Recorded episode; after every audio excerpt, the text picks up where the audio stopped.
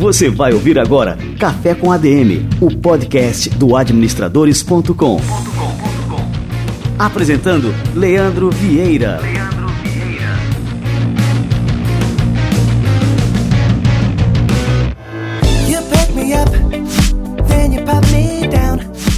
E aí galera, estamos no ar novamente. Esse é o Café com ADM, episódio número 28.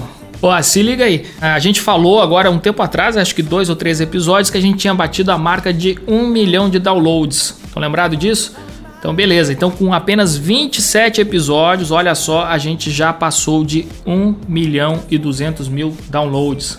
Isso é muita coisa, galera. O Café com a DM está crescendo muito e eu quero agradecer sempre a você que nos escuta, que compartilha, que comenta. Isso tem levado aí o Café com a DM a cada vez mais pessoas então, muito obrigado aí, valeu demais pelo apoio. E aproveitando que a gente está falando de números, eu vou aqui comentar com vocês, vou revelar quem foi o grande vencedor da nossa primeira promoção aqui no Café com a DM. Para quem não estava por dentro dessa promoção, a brincadeira era o seguinte: entrar no menu do podcasts do iOS, procurar por Café com a DM, seguir, comentar né, e avaliar o podcast. Quem participou dessa promoção estava concorrendo a um exemplar do livro Seu Futuro em Administração, de minha autoria, com uma dedicatória exclusiva. E eu estou aqui com o nome do grande vencedor do sorteio. E o nome dele é Daniel Capucci. O Daniel Capucci escreveu o seguinte sobre o Café com a DM: o melhor podcast sobre empreendedorismo e negócios do momento, com convidados competentes em todas as suas respectivas áreas. Tempo de duração não é cansativo, sempre ouço no carro quando estou indo para a faculdade ou fazendo alguma viagem. Minhas horas perdidas no trânsito viraram aprendizados importantes. Recomendo a todos, ouço todos os episódios, algumas vezes até repito os mesmos e minha única crítica é ter apenas um por semana. Parabéns a todos envolvidos nesse projeto. Ele é o Daniel Capucci do Instagram. Daniel, parabéns, cara. Vou preparar já aqui o, o livro com a dedicatória aqui para você. Valeu demais. Parabéns aí por ter ganho esse primeiro concurso aqui, esse primeiro sorteio. E vamos lá, vamos ter mais coisas aqui no Café com a DM em breve. E o nosso episódio de hoje, a gente traz um assunto super importante e uma convidada que é realmente expert nisso que a gente vai abordar aqui hoje. A gente vai falar sobre neuroliderança e sobre liderança tóxica. Os líderes que fazem mal às pessoas e às organizações. Então, daqui a pouco eu vou chamar aqui a Alessandra Sade. Fica por aí, não sai, que agora a gente vai fazer um coffee break.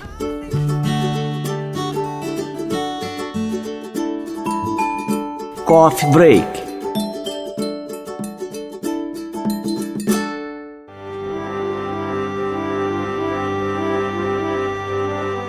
E a minha dica do Coffee Break dessa semana um filme que eu assisti no último fim de semana que eu fiquei, cara, fiquei louco. Eu não esperava muito desse filme porque é um filme biográfico e normalmente os filmes biográficos assim pecam é, pela questão do enredo, do ritmo dos filmes mas esse eu achei fantástico. Se chama Fome de Poder, em inglês é o The Founder, e eu gostei muito até da tradução do título que fizeram Fome de Poder, porque tem tudo a ver é, realmente, e conta a história é, do Ray Kroc e do McDonald's. O Ray Kroc, que se auto-intitula o fundador do McDonald's, era um vendedor em Illinois, vendia máquinas de fazer milkshakes, e num determinado dia ele se depara com uma lanchonete incrível, diferente de tudo que ele estava ah, acostumado a ver ali naqueles anos 50, que era uma lanchonete que você não tinha que esperar ah, uma eternidade para receber o seu lanche. Em apenas 30 segundos os caras já entregavam ali o seu hambúrguer, refrigerante, batata frita. O nome dessa lanchonete, lógico,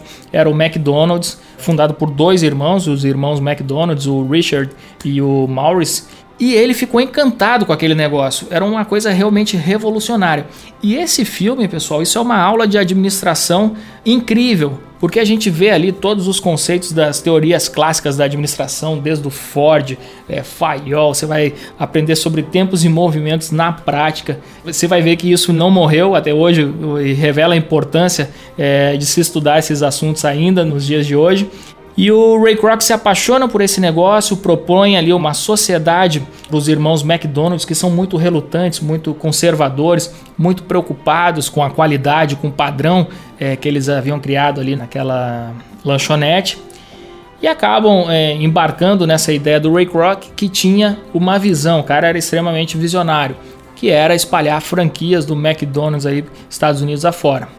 Eu não quero fazer spoiler, é, afinal esse não, não é o objetivo do nosso quadro, mas já que a gente está falando de uma história que aconteceu de verdade, é, o fato é que o Ray Kroc realmente era um cara extremamente visionário, muito obstinado, perseverante. E ele conseguiu, é, realmente, lógico, você sabe, você conhece o McDonald's, é, sabe do que, que eu estou falando, né? Conseguiu é, realizar, né, concretizar essa visão. Em contrapartida, a despeito dessas é, virtudes e qualidades empreendedoras, o Ray Kroc também tinha certas particularidades, isso aí eu vou deixar você ver na, na história, é, que são questionáveis. Ele era um cara realmente com fome de poder.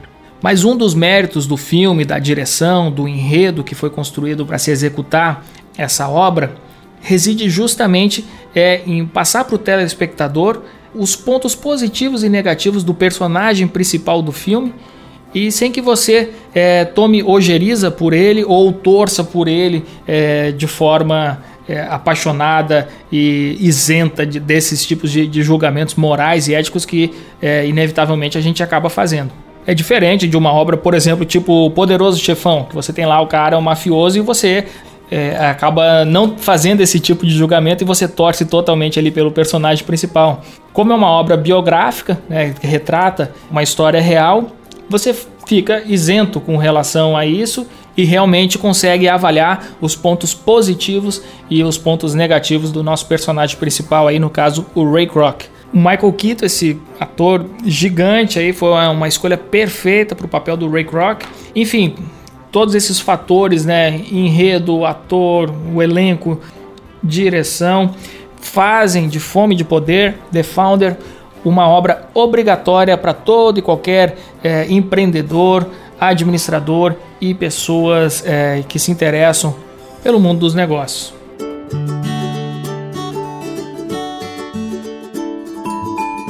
Coffee Break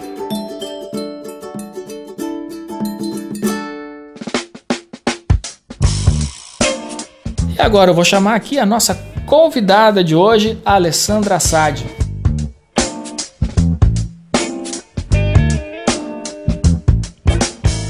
Alessandra é Master of Science in Business Administration e Neuromarketing na instituição de ensino Florida Christian University da Flórida, em Orlando. É jornalista especializada em management, com MBA em direção estratégica e mestrado em neuroliderança. Ela é diretora da Sim Assad de Desenvolvimento Humano, autora dos livros Atreva-se a Mudar, Leve o Coração para o Trabalho e A Arte da Guerra para a Gestão de Equipes. Em 2017, lança o primeiro livro de neuroliderança do Brasil com o título Liderança Tóxica pela Alta Books. A Alessandra Sade, seja muito bem-vinda ao nosso Café com a DM. Olá, Leandra, é um prazer estar aqui com você hoje. Dou meu alô aqui para todo mundo que está nos ouvindo. Estou aqui para responder todas as suas perguntas e dizer que eu estou muito feliz de estar participando aqui hoje com você. Ah, que legal. E é um prazer te receber aqui. Ah, pessoal, a Alessandra é colunista do Administradores, acho que desde o começo, né, Alessandra? Acho que lá em Verdade, 2000 e... uma das primeiras, né? É, 2004, 2005, por aí. E que legal, o conteúdo tá lá enriquecendo nosso site lá, a turma curte demais os teus artigos sempre, sempre geram discussões muito legais, né? E queria que você se apresentasse um pouco para o nosso público, Alessandro, contasse um pouquinho da sua história, que é bem interessante. Você começou como, como jornalista, como repórter, né? E, e depois acabou com a sua experiência, que, que eu espero que você conte aqui para gente, na Venda Mais, acabou enveredando para essa área de negócios, né? Conta aí para gente um pouquinho. Então, Leandro, na verdade eu comecei assim, meu sonho era trabalhar em televisão. Então, quando eu fui fazer faculdade de jornalismo, eu sabia que eu queria ir para veículo eletrônico, de qualquer jeito. E aí nessa área eu fui buscar, comecei de baixo mesmo, sabe? Eu fui, comecei carregando cabo. As pessoas não acreditam, se falam, você começou carregando, comecei carregando cabo. Começou lá carregando cabo mesmo? Comecei carregando cabo. Acho que a gente tem que Trabalho ser humilde, né? As pessoas, é, as pessoas olham, eu acho que eu, eu vejo isso muito hoje nos jovens, né? Eles não querem começar de baixo. Isso é uma coisa até engraçada. Eles já querem começar sendo apresentadora. Eu falei assim, não, eu cheguei, fui apresentadora também, fui repórter, fui, fui âncora mas eu comecei carregando cabo. E assim eu fui evoluindo, fui evoluindo, trabalhei em rádio também. Eu fui correspondente da agência JB de Notícias, comecei a dar aula nas universidades, dava aula é, de jornalismo, dava aula em rádio e TV, também em, em publicidade e propaganda, até que eu cheguei na revista Venda Mais. Eu nunca tinha feito impresso, nunca tinha sido líder de equipe, não sabia nem o que era um papel couché, Leandro, não sabia nada disso. Aí, de repente, eu olhei para aquele desafio e falei, ai, deu aquele frio na barriga, assim, falei, eu não sei se eu vou dar conta, porque eu já tinha, assim, 15 anos de experiência como jornalista, mas nunca tinha feito aquilo. E aí, Raul Candeloro me convidou, falou assim, vamos, vamos fazer isso, topa o desafio? A Venda Mais já tinha um nome no mercado, né, e eu tinha um nome também, mas a gente nunca tinha feito aquilo. Eu, a gente, o Raul nunca tinha tido uma diretora de redação e eu nunca tinha feito revista. Daí eu falei, bom, vamos tentar, né? E eu, assim, depois do primeiro mês, eu tive certeza absoluta que eu não ia conseguir fazer. Aí cheguei para ele e falei, olha, não é isso que eu quero para minha vida, você me desculpa, mas eu tô indo embora. Daí ele falou assim para mim, mas como assim você vai Eu falei, não, eu vou embora porque eu não sei fazer isso, eu nunca vou aprender. Ele falou assim, e daí ele me deu uma lição, foi a primeira lição da minha vida, assim, de que um líder me pegou mesmo. Ele falou assim: olha, se você nunca lutar de verdade por aquilo que você não sabe fazer, você nunca vai aprender. Daí eu falei, mas eu não sei se eu gosto de fazer isso. Falei para ele. Ele falou assim: você não sabe se você gosta de fazer só porque é difícil. Porque você não nasceu com o talento, definitivamente, para fazer isso. Então você vai precisar lutar, vai ser um pouco mais difícil do que tudo que você já fez até hoje. Então, tente um pouco mais antes de desistir. E lá fui eu, Leandro. E foi assim que a gente se conheceu, né? eu comecei a, a, cobrir, fazer seminários, a gente se conheceu em alguns seminários de management, né? Eu comecei Isso. a cobrir, eh, fomos para São Paulo, HSM. Eu ia assim com muita dificuldade para todos esses seminários, porque na verdade eu não entendia absolutamente nada do que eu estava assistindo. Para mim era muito difícil. Então, assim, se para algumas pessoas era difícil, para mim era muito difícil, porque eu sentava lá, ficava assistindo aqueles gurus e eu não entendia nada do que eles falavam, Leandro. Então, é, eu tinha que estudar muito. Eu saía daqueles congressos assim, tinha que pegar muitos livros e, e estudar muito mais do que as pessoas estudavam. Então, embora não parecesse, para mim era extremamente mais difícil. E foi assim que eu aprendi. Depois de assistir três, quatro vezes a mesma palestra, estudar, estudar, estudar, eu comecei a me apaixonar por osmose, por aquilo, e aquilo foi entrando no meu DNA. E hoje eu diria assim que eu não consigo me ver não fazendo isso. Então é, é, a minha paixão. O management entrou na, no meu sangue muito mais do que vendas. Eu acabei saindo da revista Venda Mais há já há algum tempo, não por falta de paixão, mas porque realmente vendas começou, começou a ser um pedaço de mim, mas management passou a ser meu corpo todo. Olha, então, uhum. é, ficou maior do que, do que o meu ser, assim. Foi muito legal esse, esse, essa minha transformação. E você acompanhou tudo isso, foi muito legal. Ah, foi, foi muito interessante porque, assim, parte dessa história você contou no administradores.com, né? E, e, essa importância da paixão pelo trabalho, você, assim, é, resumiu isso muito bem no seu livro, né? Leve o coração para o trabalho. E eu acho isso fundamental. Quando a pessoa se apaixona, se envolve é, com o objeto daquilo que se destina a fazer, as coisas acontecem com muito mais, acho que grandeza seria a palavra, né? E às vezes, Leandro, a gente não sabe que tem uma paixão. Às vezes a gente tem alguns talentos e tal que estão meio adormecidos dentro da gente. E a gente vai desistindo e tal porque não sabe que tem amor por aquilo. E, e esse eu deixo até esse, esse ponto para quem está escutando a gente agora para não desistir tão facilmente das coisas, não só porque o que é mais difícil tem mais sabor, não, não é só por causa disso, mas é principalmente porque a gente pode descobrir tanta coisa que está ali adormecido dentro da gente que muitas vezes a gente não se dá oportunidade para isso. Se eu nunca tivesse me dado oportunidade, talvez eu estivesse lá na rua fazendo reportagem até hoje e fosse feliz. Mas talvez eu não fosse tão feliz como eu sou hoje, tão realizada, escrevendo livros, fazendo palestras fora do país, dando aulas para empresários e, enfim, falando para alunos na FGV Management, enfim, eu estaria em outro patamar. E talvez eu não fosse tão feliz como eu sou hoje. E frisar aqui a, a, sensibilidade e a sabedoria do Raul Candeloro, que te deu aquele conselho, né? De não, não desistir tão facilmente assim, é jogar logo a toalha quando sentir a primeira dificuldade, né?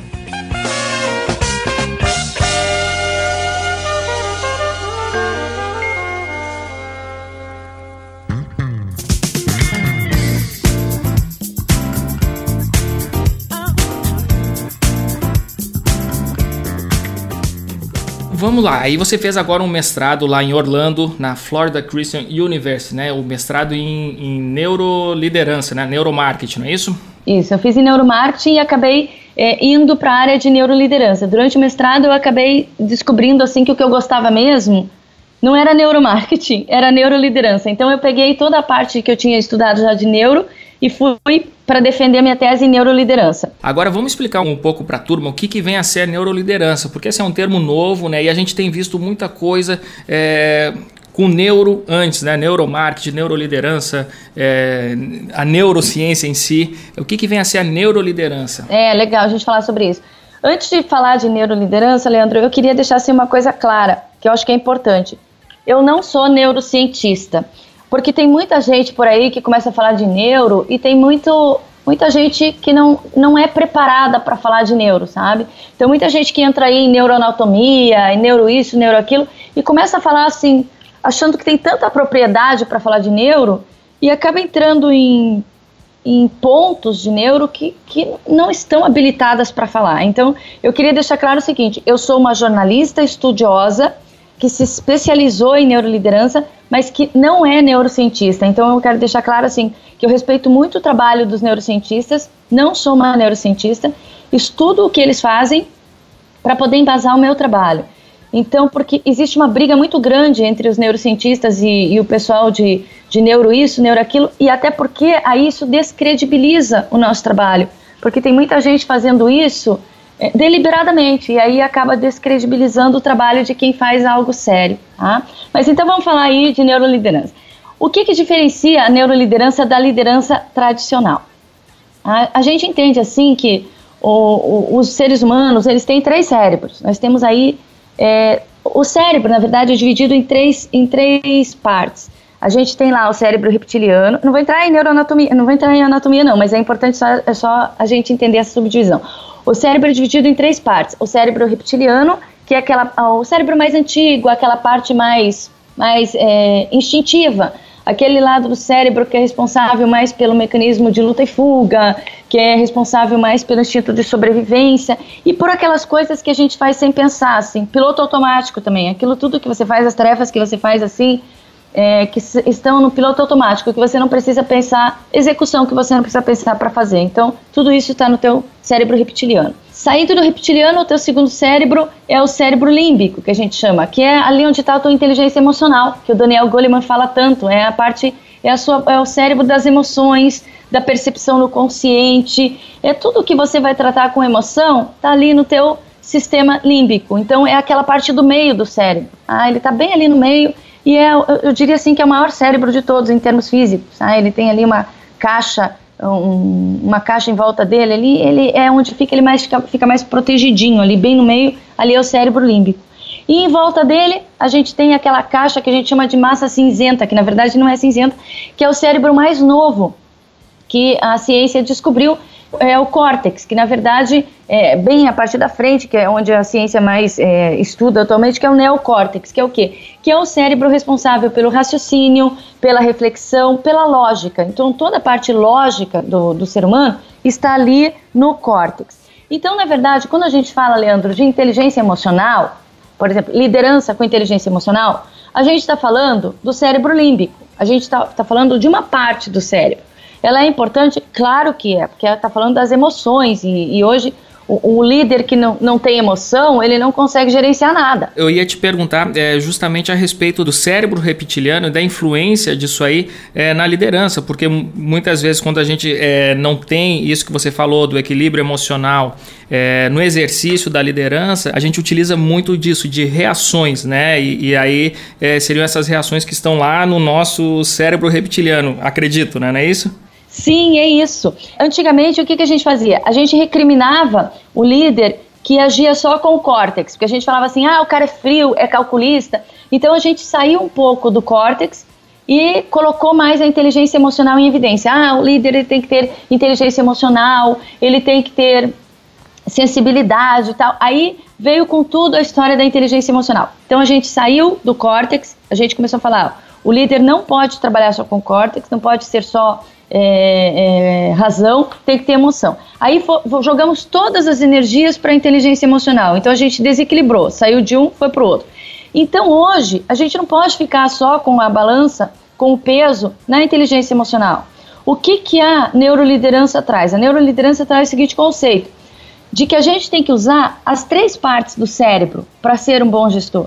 Então não basta você usar só o cérebro límbico, não basta você usar só o córtex e não basta você usar só o reptiliano, porque muitas vezes o reptiliano ali, ele vai ser responsável por uma atitude que você não vai responder por você. Por exemplo, quando você é muito grosseiro com uma pessoa, ou quando você vai lá, até bate em alguém, vamos falar assim, vamos ser é, extremamente. É, vamos agora o polo, assim, você vai lá e bate em alguém, depois você fala assim, nossa, eu não queria ter feito isso, ou responde de uma forma que você não queria ter respondido, você fala assim, nossa, mas não fui eu que fiz isso, eu não me reconheço fazendo isso. Aí você fala assim, não, mas não fui eu, foi o meu reptiliano. Então muitas vezes assim vem do teu reptiliano, porque o teu reptiliano ele responde pelo teu instinto.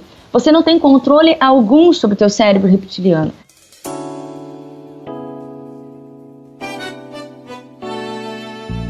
Ô, Alessandro, eu queria te perguntar se todas essas reações é, que a gente tem, que são impensadas, elas são negativas ou o cérebro reptiliano é capaz de, de nos fornecer assim, um, um, uma atitude positiva? Não, o reptiliano, ele te surpreende das mais variadas formas, Leandro.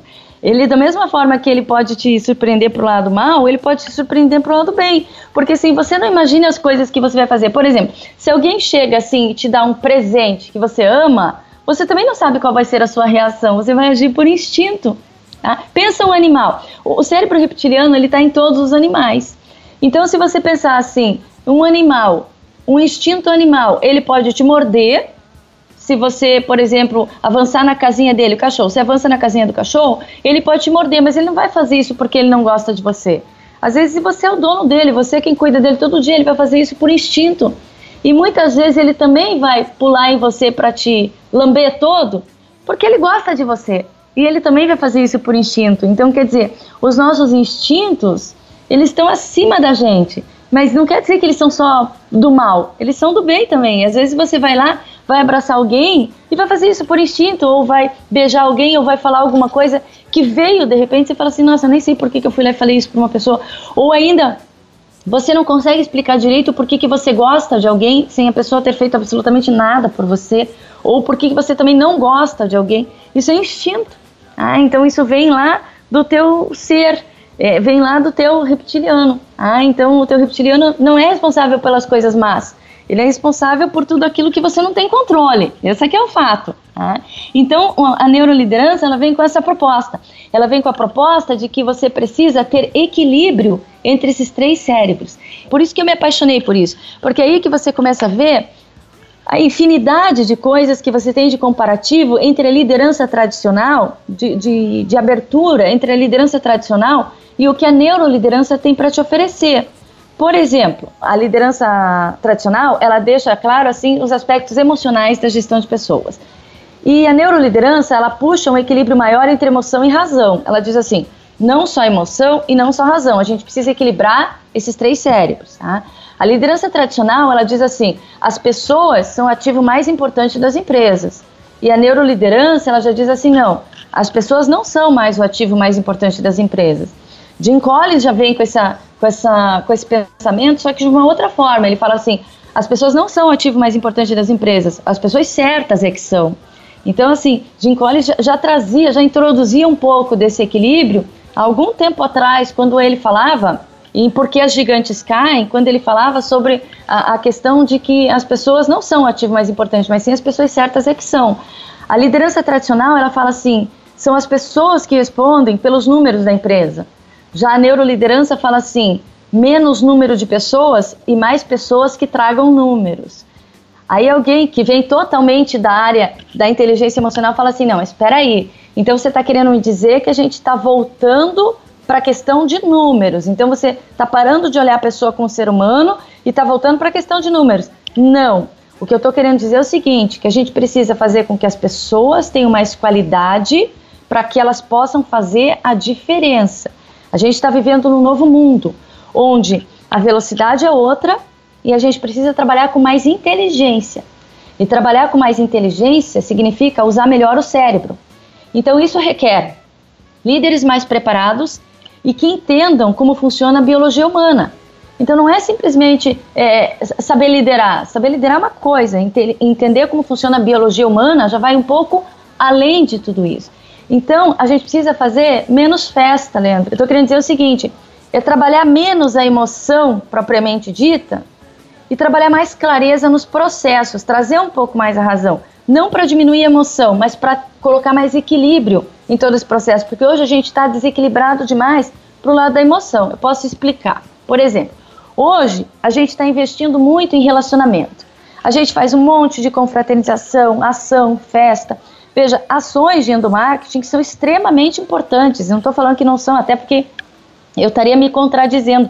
Eu leciono a cadeira de endomarketing também na Fundação Getúlio Vargas. Então, assim, são algumas ações de endomarketing que são extremamente importantes, que precisam ser feitas. Outras, porém, são extremamente desnecessárias.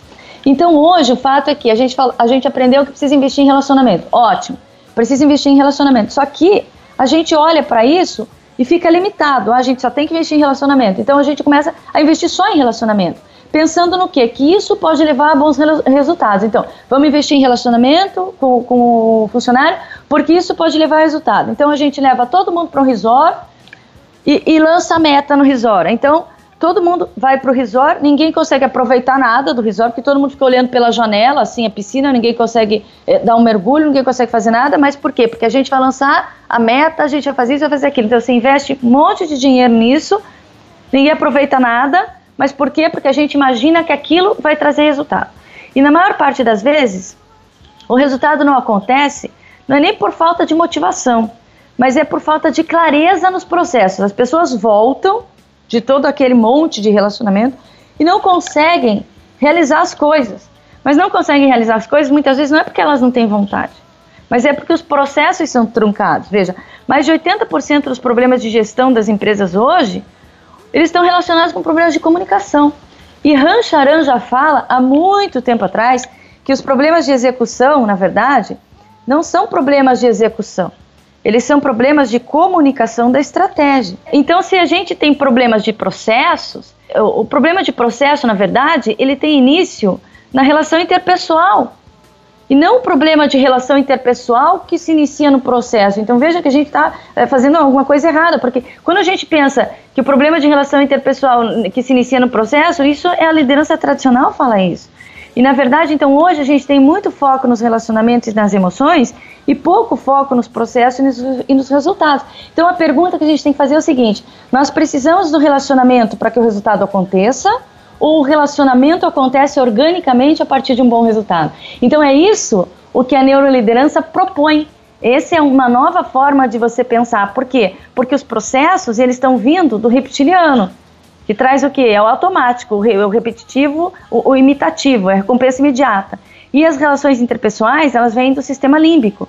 Então hoje a gente precisa usar o córtex para transformar tudo isso em estratégia e fazer com que esse equilíbrio aconteça. Então, o nome disso é neuroliderança. E me diz uma coisa: é, você acabou se debruçando dentro desse tema da neuroliderança em, em um aspecto específico que é a liderança tóxica. O que, que vem a ser essa liderança tóxica e qual que é o perigo que ela representa para as organizações? É, eu comecei a pensar muito sobre liderança tóxica. Por quê? Porque eu, eu tinha que fazer uma tese. Começou por aí, eu tinha que fazer uma tese. E eu, eu sempre quis escrever sobre liderança. Só que eu olhava para o mercado e falava assim: tem muito livro sobre liderança. Muito livro.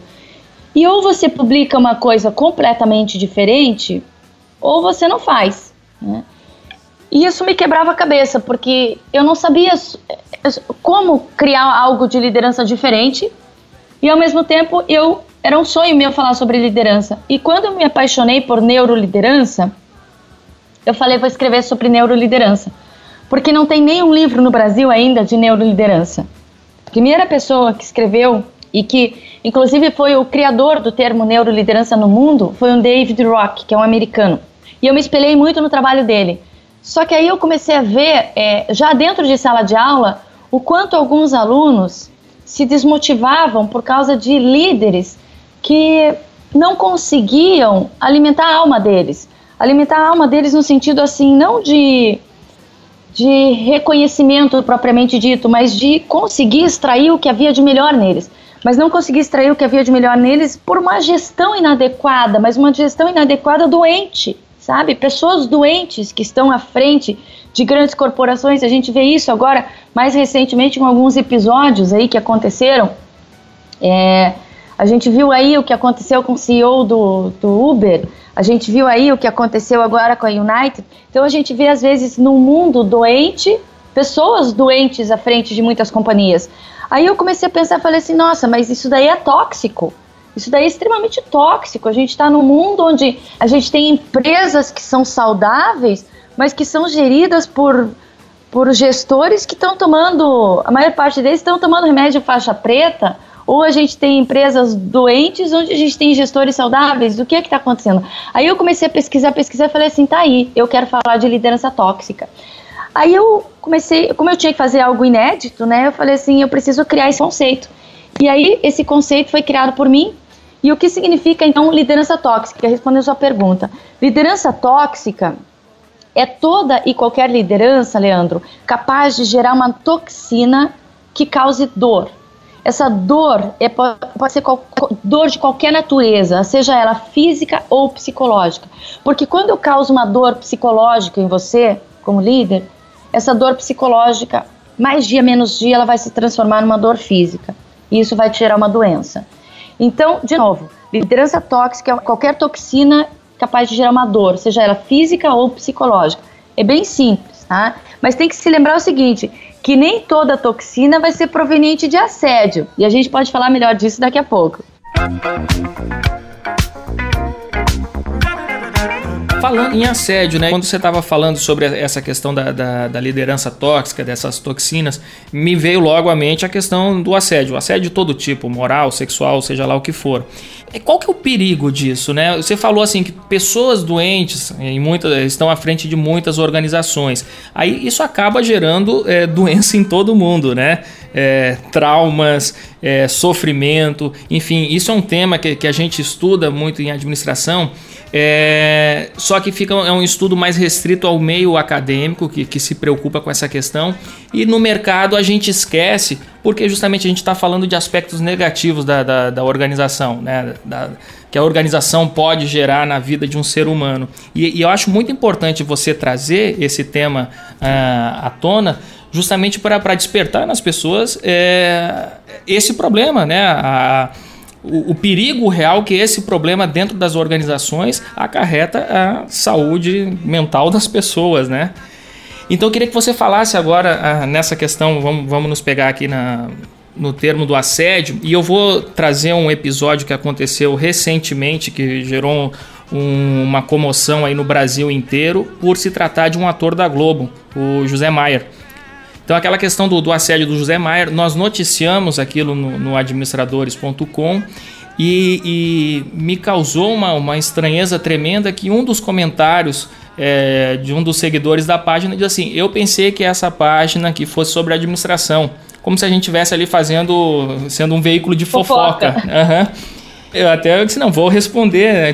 A gente precisa sair um pouco da caixa e olhar esses problemas é, da maneira como, como eles realmente são. Isso é um problema gravíssimo. A gente está falando, sim, de uma organização, a Rede Globo, uma das maiores do Brasil, e está falando justamente de, de, uma questão que é recorrente em boa parte das organizações do Brasil, seja a questão do, do assédio sexual, seja a questão do, do assédio moral.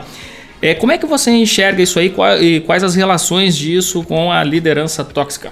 Eu vou te falar assim: todo e qualquer assédio seja ele de qual ordem for, se for assédio moral, se for assédio sexual, se for qualquer tipo de assédio, ele é tóxico. Mas nem tudo que é tóxico vem do assédio. Então é legal a gente deixar clara essa diferença. Eu vou explicar melhor com um exemplo, eu acho que fica mais, mais fácil de entender. Por exemplo, eu fui demitida na minha vida, durante toda a minha carreira, duas vezes. A primeira vez que eu fui demitida, eu era bem novinha, eu tava assim, tinha acabado de me formar, já tinha alguma experiência, mas tinha acabado de me formar. E eu fui demitida por, por assédio, por assédio sexual. E eu era muito nova, aquilo marcou demais a minha vida, porque eu fiquei meio traumatizada com aquilo, sabe? Então, é, aquilo me causou uma. Aquilo me causou um trauma imenso que eu demorei para superar. Foi extremamente tóxico para mim, aquilo tudo. A segunda vez que eu fui demitida, eu tava assim, totalmente realizada na minha carreira. Eu tava feliz onde eu trabalhava, assim eu realmente estava fazendo o que eu gostava. E do dia para noite, até hoje eu não descobri por que eu fui demitida. Ao que me consta, eu não fiz nada de errado. Mas assim, do dia para noite eu fui demitida, de repente, assim. E, e não foi por assédio. Não foi. Não foi por assédio, não foi por justa causa, não foi por, por nada. E aquilo me, me causou, assim, uma, um trauma tão grande, assim, porque mexeu na minha alma, sabe? Aquela demissão, ela mexeu na minha alma. E a forma como ela foi feita, assim, com uma, uma sensibilidade muito, muito pequena, a forma como ela foi feita foi tão tóxica para mim, Leandro, que eu demorei anos para superar. Eu tive acne, eu tive uma série de doenças assim que as pessoas nem ficaram sabendo. Mas assim, me causou um trauma. Isso foi extremamente tóxico para mim. Então veja, a gente tem duas situações aqui que são tóxicas. Uma delas foi causada por assédio, então todo assédio é tóxico, e a outra não foi assédio e foi tóxico também. Então, resumindo, todo assédio é tóxico mas nem tudo que é tóxico vem do assédio. Ah, então, as toxinas elas podem estar em toda parte, mas não necessariamente elas vêm do assédio. Então, assim, às vezes, e, e, a gente não pode nem falar, Leandro, que todo, tudo que é tóxico é feito por má intenção. Isso é que é preciso deixar bem claro, porque é bem fácil você você descobrir o perfil de um líder tóxico. Ah, ele é tirano, ele gosta de poder, isso e aquilo. Isso é fácil você reconhecer. O difícil mesmo é você reconhecer o perfil de um líder que é tóxico e que não tem essas características. Você não consegue imaginar uma pessoa que é tóxica e que está ali do lado da sua mesa, que quer o bem da sua equipe, e isso pode perfeitamente acontecer. Por exemplo, você pode ter lá uma mãe que é tóxica porque ama demais seus filhos, por excesso de servidão, por querer fazer, por querer ajudar. A gente pode ter lá um líder que é tóxico porque, porque é servidor demais. O cara pega lá e fala assim: Eu quero ser um líder servidor. Aí ele quer, é servidor, é servidor em excesso, aí ele se torna tóxico. Ele acaba intoxicando as pessoas, os seus liderados. Ele sufoca. E de tanto sufocar, ele acaba se tornando tóxico. A, a toxina, muitas vezes, ela surge num ambiente saudável. Nem sempre a gente pode imaginar que a toxina vem de um ambiente ruim ou ainda de pessoas que são do mal ou que não têm caráter. Muitas vezes é o contrário. Às vezes a pessoa, por excesso de zelo, ela acaba se tornando tóxica. Então, isso também há que ser considerado dentro do ambiente corporativo.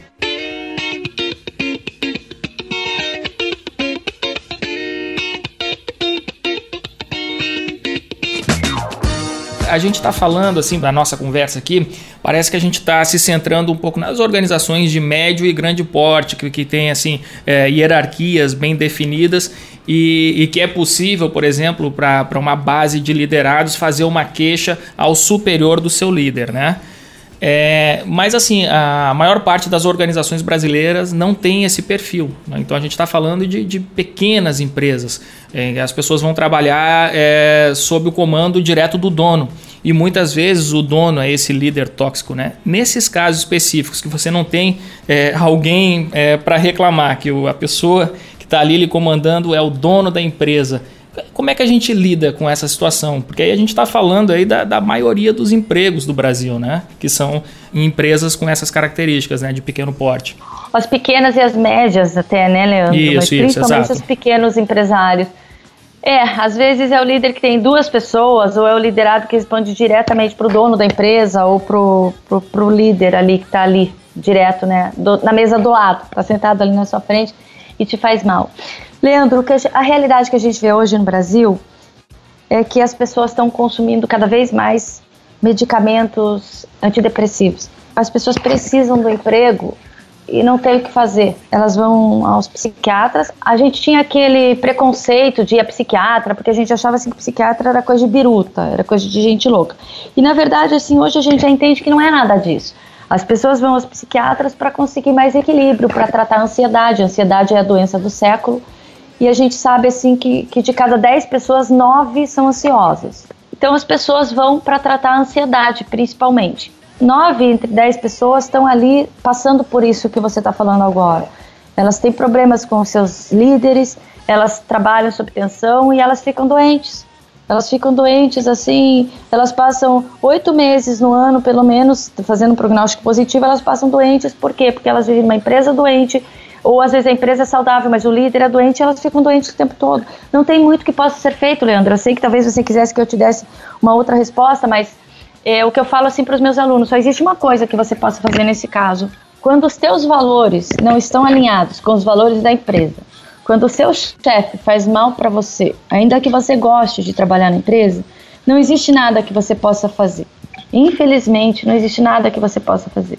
O único jeito é, é realmente é você é você ir embora. E eu não quero ser responsável por nenhuma demissão com quem que esteja ouvindo o nosso áudio agora. Mas a grande questão é a seguinte, Leandro: é, é, extremamente necessário que as pessoas consigam ter equilíbrio na vida delas. Você só vai produzir bem quando o seu corpo estiver equilibrado. Sabe por quê? Porque as pessoas que estiverem machucadas por qualquer motivo, né, por qualquer motivo, elas ficam obcecadas pela dor elas não conseguem se concentrar, isso é neurociência, tá? Elas não conseguem se concentrar, elas não são criativas e elas são incapazes de gerar excelência. E quanto mais o líder forçar, sabe o que ele vai estar tá fazendo? Ele vai estar tá cutucando ali, ó, vamos, vamos imaginar os três cérebros agora, tá? Vamos imaginar que o teu sistema límbico está machucado, está sangrando o sistema límbico. E ele está cutucando ali o teu, o, o teu reptiliano. Então você tá com uma onça machucada e você tá cutucando ela com vara curta. Olha o perigo disso. O perigo é que a onça já está machucada, está sangrando e você está cutucando ela com vara curta. Primeiro, ela pode ter uma reação extremamente perigosa, porque ela pode te vir, te morder, ela pode fazer qualquer coisa fora do eixo dela. E segundo, ela jamais vai conseguir ter uma produtividade inteligente. Então, assim, essa pessoa, ela vai começar produzindo mal. E o fim dela vai ser, assim, uma frustração. Ela pode aguentar, Leandro, ela pode aguentar um ano, ela pode aguentar até dois anos, mas depois disso, além de ela, assim, ser uma pessoa infeliz, ela vai definhar, ela vai, assim, ela não vai ter mais vontade de fazer as coisas. Então, isso vai ser extremamente desmotivador para ela e ainda que ela precise de dinheiro. Tem pesquisas, Leandro, que afirmam assim, ó, por exemplo, em épocas de desemprego, é muito comum as pessoas que se encorajam a tomar a decisão de pensar assim, trocar emprego por qualquer outra coisa. Um desemprego subindo, também é comum que as pessoas aceitem empregos de que não gostam só para ficar sem trabalho. Ou então não vou sair do meu trabalho, só vou ficar aguentando porque eu não posso ficar sem trabalho. Mas essa prática acaba atacando de qualquer jeito a saúde do indivíduo, Leandro. Sabe aquela máxima que diz assim: antes só que mal acompanhado? Um pesquisador especializado em performance no ambiente de trabalho, ele se chama Stephen Bevan. Ele fala assim que nem sempre ter um emprego ruim é melhor do que não ter emprego nenhum. Tá? Apesar da impressão de que essa é uma forma de permanecer conectado ao mercado, ah, não, se eu ficar aqui, pelo menos eu estou conectado ao mercado. Um estudo da Australian National University, ela sinaliza que não. Olha só, os dados mostram que a saúde mental para os que trabalham em empregos ruins é pior do que a dos que estão sem emprego. Olha só, ele fala assim: os números não devem nos fazer parar de procurar empregos de maneira rápida, mas deveria nos fazer pensar mais em como a qualidade do trabalho afeta a nossa saúde mental e a nossa produtividade. Mesmo durante uma crise, a desconfortável verdade pode ser de que qualquer trabalho é um bom trabalho, na verdade é uma mentira. Ou seja, o barato, Leandro, acaba saindo caro. Ele diz assim: o melhor mesmo é pagar o preço e tomar a decisão mais assertiva, ainda que seja dolorida no bolso, em prol da paz de espírito, equilíbrio físico e mental, para que se possa voltar a produzir. Então, esse é um mito de você falar assim: não, eu vou ficar segurando a onda aqui, porque quanto mais você deixar o tempo passar, mais doente você vai ficar.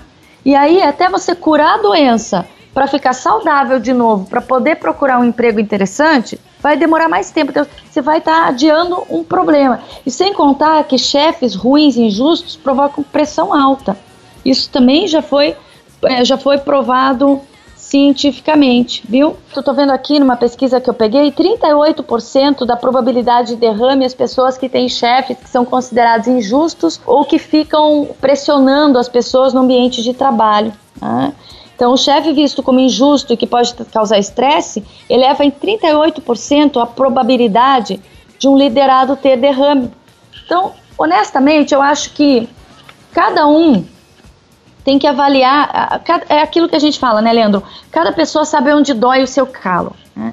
Então, assim, a gente tem que avaliar o nosso próprio cenário. É claro que as pessoas têm as suas necessidades, cada um tem os seus, as suas contas, e, e fala assim: ah, a Alessandra está falando uma coisa, mas ela não sabe como é que é viver ali no todo dia e precisar daquilo. Eu sei como é duro passar por isso e precisar de tudo isso, gente. E sei como é duro a gente ter que sustentar a família e não ter de onde tirar no fim do dia.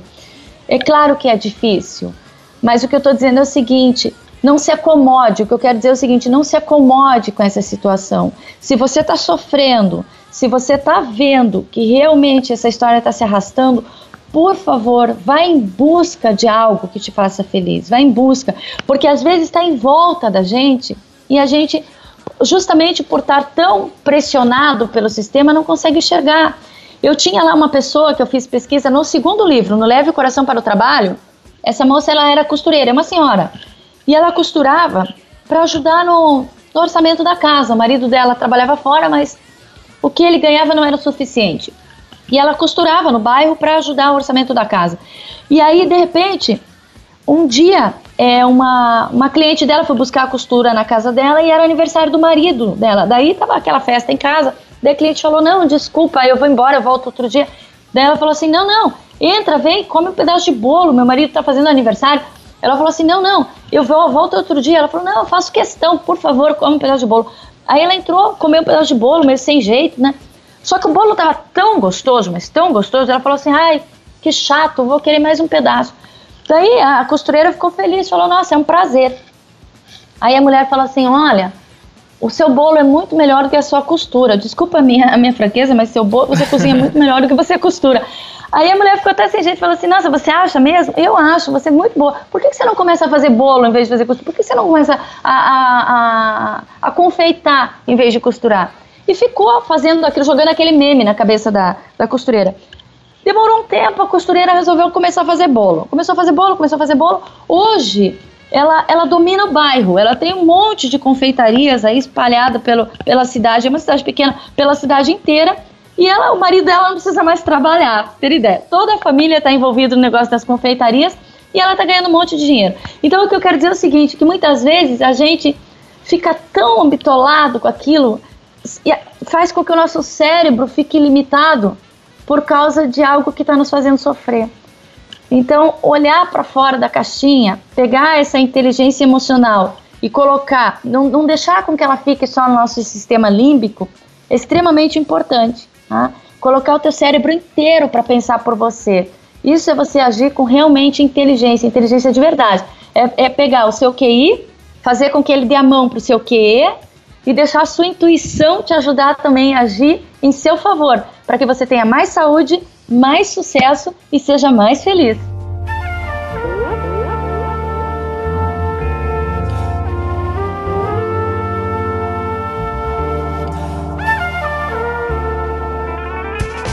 Eu acho que esse nosso bate-papo aqui foi extremamente importante é, para todas as pessoas que estão no, no, numa situação é, de toxicidade no, no, trabalho, não só para essas pessoas, mas também para os empreendedores é, que estão tocando as suas organizações para despertarem para essa importância é, de, de, se ter um, uma liderança sadia, de inspirar as pessoas a por um propósito maior que essas organizações devem ter e, e, isso gera impacto aí não só na nossa sociedade, mas na saúde das pessoas, né? Então acho que esse nosso podcast aqui serve como um alerta a todas as pessoas, né? não só líderes, mas também liderados, né? empreendedores, é, para a importância do que a gente conversou aqui hoje. Alessandra, quero te agradecer demais aqui pela presença no nosso Café com ADM. Estou aguardando o lançamento do seu livro aí, que vai ser... No é... final do primeiro semestre, Leandro. Pronto, estou aguardando aí ansiosamente aí para conhecer mais um trabalho seu que eu tenho certeza que está excelente. Muito obrigada. Olha, foi um prazer imenso, Leandro. Uma honra participar aqui com você. Estou à disposição sempre que quiser. A equipe aí do administradores.com mora no meu coração eternamente, você ah, sabe disso. que legal. Você também, Alessandra. Você é unânime unanimidade aqui na equipe. Muito obrigada, um beijo a todos.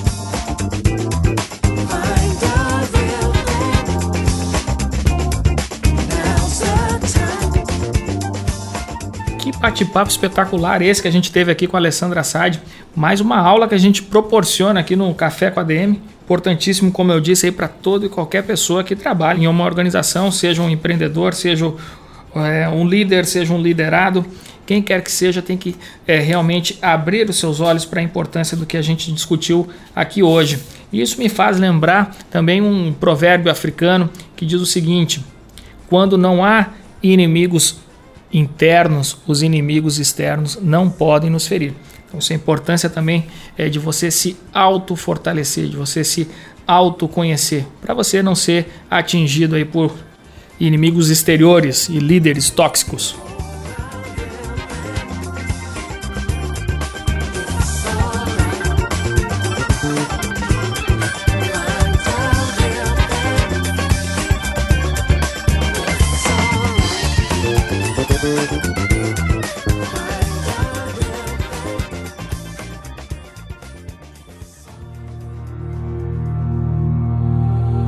Livro da Semana.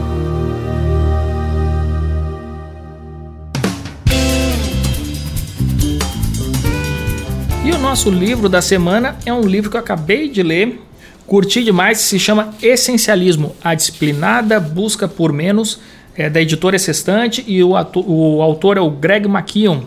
Qual que é a história aqui? Eu, eu, encontrei aqui totalmente a minha filosofia de vida, minha filosofia é, não só de negócio, mas também como eu lido com a, com a gestão do meu tempo. E que diz o seguinte: é para você focar, fazer realmente o que importa e o que tem significado para você, ao invés de tentar sempre corresponder às expectativas e aos interesses dos outros. Então, assim, mas muito longe, eu falei que era uma questão de gestão de tempo, não, mas muito longe ser uma técnica de gestão de tempo, ser um essencialista é adotar um método para poder identificar o que, que é vital é, para sua vida e eliminar todo o resto. Então, quando a gente assume compromissos aí só para agradar os outros, aí seja é, família, amigos, o chefe ou quem quer que seja, a gente abre mão do nosso poder de escolha e a gente deve tomar as nossas próprias decisões e o, um essencialista ele só entra em campo realmente é, se for para fazer a diferença.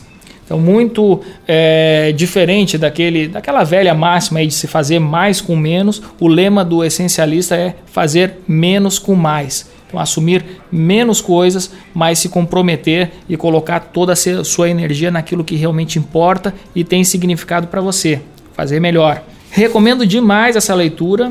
É um livro é, curtinho, é um dos best-sellers aí do, do New York Times e você pode ter acesso à resenha desse livro acessando aí administradores.com.br barra leitura. Esse é nosso canal em parceria aí com a Amazon e que você tem acesso às nossas indicações de leitura, resenhas, análises de livros, novidades sobre o, mercado editorial é, brasileiro da área de negócios.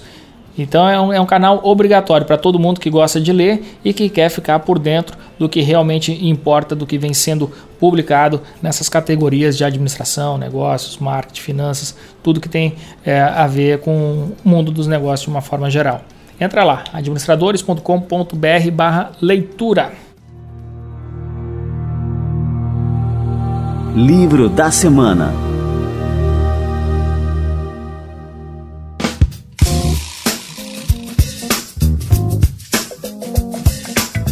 bem, galera, acho que o nosso episódio vai ficando por aqui. Deixando sempre aí aquela dica para quem ainda não segue o Café com ADM na sua plataforma do seu celular, seja no iOS ou no Android ou qualquer outro.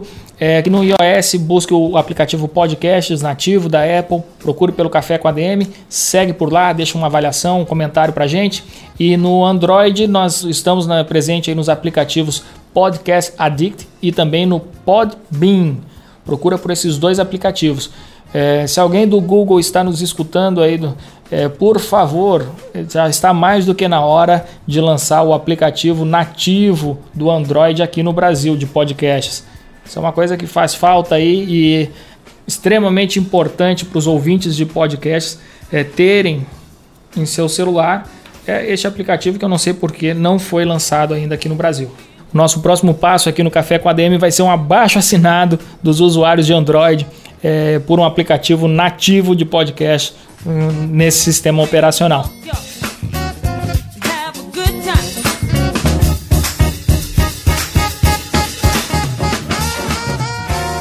É isso aí, galera. Vamos ficando por aqui. Na próxima semana nós temos mais Café com a DM, mais cafeína. e mais conversas super interessantes como essa de hoje aí, para a gente aprender sobre administração, empreendedorismo e tudo aquilo que tem a ver com o mundo dos negócios. Tenho certeza que assim como eu, você curte demais essa praia. Beleza? Então até a próxima semana com mais um Café com a DM.